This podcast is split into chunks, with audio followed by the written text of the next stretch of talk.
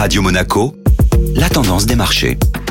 Radio Monaco, la tendance des marchés avec Société Générale Private Banking. Bonjour Delphine Michalet. Bonjour Benjamin. Les marchés actions européens ont repris des couleurs hier. Les indices européens ont clairement repris des forces après trois séances en repli en début de semaine sur fond de croissance chinoise décevante. La bourse de Paris a enregistré une progression de près de 1,15% hier et clôture juste au-dessus des 7400 points. De l'autre côté de l'Atlantique, les indices américains étaient plus indécis à la clôture européenne avec un Dow Jones en baisse de 0,20 20% et un S&P 500 en légère hausse. Côté valeur, le secteur des semi-conducteurs européens a terminé en haut du classement à la faveur d'un repli moins prononcé que prévu des profits du groupe taïwanais TSMC. À Paris, le groupe ST Microelectronics a largement profité de cette nouvelle en terminant en pole position de l'indice CAC 40.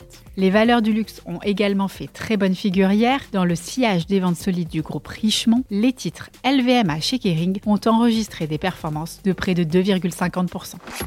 Société Générale Private Banking Monaco vous a présenté la tendance des marchés.